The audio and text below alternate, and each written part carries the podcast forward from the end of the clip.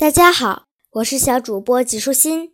今天我继续来给你讲中华上下五千年。忽必烈建元。公元一二零五年，铁木真完成了统一蒙古的大业，成为全蒙古的大汗，人们尊称他为成吉思汗。次年春天。铁木真建蒙古汗国于漠北，国号大蒙古国。一二五一年，蒙哥继承汗位，他是成吉思汗的第四子拖雷的长子。蒙哥继位之后，为了稳固自己的统治，开始大规模铲除异己。将成吉思汗的二子察合台和三子窝阔台两系的大多数亲王们及其亲信杀死或幽禁起来。蒙哥也非常不放心自己的几个兄弟。同年，蒙哥命弟弟忽必烈总领漠南汉地军国事务。忽必烈胸怀壮志，想。大有为于天下，于是他不仅积极地学习汉族文化，还尝试着用汉法治理汉地。可是他的举措不但让蒙古游牧贵族大为不满，也使蒙哥害怕起来。蒙哥怕忽必烈威望越来越高，会威胁到自己的汗位。为了削弱忽必烈的力量。一二五七年，蒙哥解除了忽必烈的兵权，并派人大肆迫害忽必烈的亲信，以剪除其党羽。为表明自己的忠心，忽必烈急忙把妻子、女儿送到蒙哥那里做人质，蒙哥这才暂时罢手。在主管整个北方地区的军事、行政事务的时候，忽必烈结识了一批有学问的汉族知识分子，如僧侣刘秉忠、学者张文谦、王鄂、郝经、姚屈等。这些汉族才俊向忽必烈灌输了许多汉人的治国方法。刘秉忠对忽必烈说：“可以骑在马上打天下，但不可以骑在马上治天下。”成吉思汗骑马挥鞭，驰骋草原，灭国四十，没几年就统一了蒙古。但是治理国家还要靠典章制度、三纲五常，在一味依靠武力是不能长治久安的。郝经也说：“如果要当中国的皇帝，就看谁能重用士大夫，又能推行中原原有的治国之道。”他们的这些话对忽必烈很有启发，于是他暗下决心：等夺得天下后，一定要采用汉法来统治全国。一二五八年。蒙哥率军攻打南宋。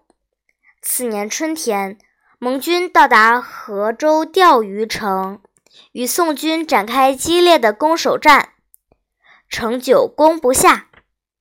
心急如焚的蒙哥于是亲自率领军队猛攻河州城，但仍旧没有成功。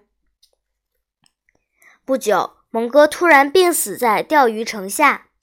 蒙哥的四弟。阿里不哥得知蒙哥死讯后，在哈拉和林召集西北诸王，宣布自己为新任大汗。这时候，忽必烈正奉命率军向鄂州推进。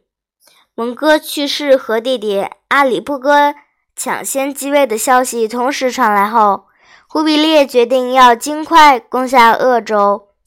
大战告捷后。在挥军北上夺取大汗之位，正在忽必烈紧锣密鼓地准备加紧攻城时，南宋宰相贾似道派人前来求和，忽必烈便顺水推舟，与宋朝签订了合约。随后，在谋臣郝经的建议下，忽必烈又派遣军队去迎接蒙哥的灵车，以夺取大汗的宝玺。一二六零年春天，忽必烈宣布继位，并按照汉人纪元的办法，把当年定为中统元年。天无二日，国无二主。忽必烈与阿里不哥不可能同时称汗，于是忽必烈决定先发制人，采取军事行动来夺取政权。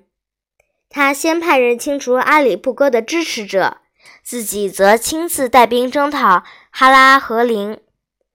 阿里不哥根本不是忽必烈的对手，双方激战后，他逃到千州。阿里不哥为了争取时间来休养生息，以备日后东山再起，就使出一套缓兵之计。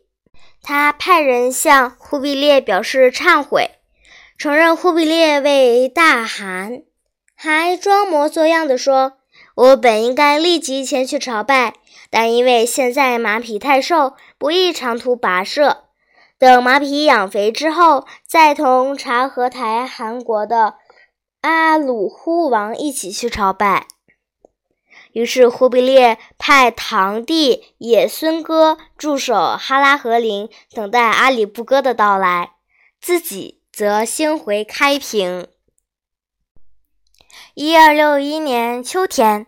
狡猾的阿里不哥见自己已经兵强马壮了，就假意派人到哈拉和林向野孙哥投降，却趁其不备，在背地里突然发动攻击，把哈拉和林夺了回去。忽必烈得到消息后，勃然大怒，亲自带兵应战。双方在戈壁沙漠以南交战，阿里不哥大败，逃回哈拉和林。一二六四年。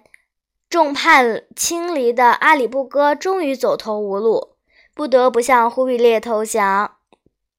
至此，忽必烈与阿里不哥争权夺利的斗争才告结束。打败阿里不哥以后，忽必烈把政治中心从哈拉和林移到中原，继续推行汉法。一二七一年十一月，忽必烈昭告天下。改国号为元，正式称帝，他就是元世祖。之后，忽必烈开始攻打南宋，他挥兵南下，只用了六年的时间就攻陷重镇襄阳，之后一路凯歌。一二七九年，在崖山海战中，南宋抗元名臣。陆秀夫背着八岁的南宋小皇帝赵昺跳海而死，南宋就此灭亡。至此，忽必烈完成了全国的统一。今天的内容就是这些啦，小朋友，拜拜。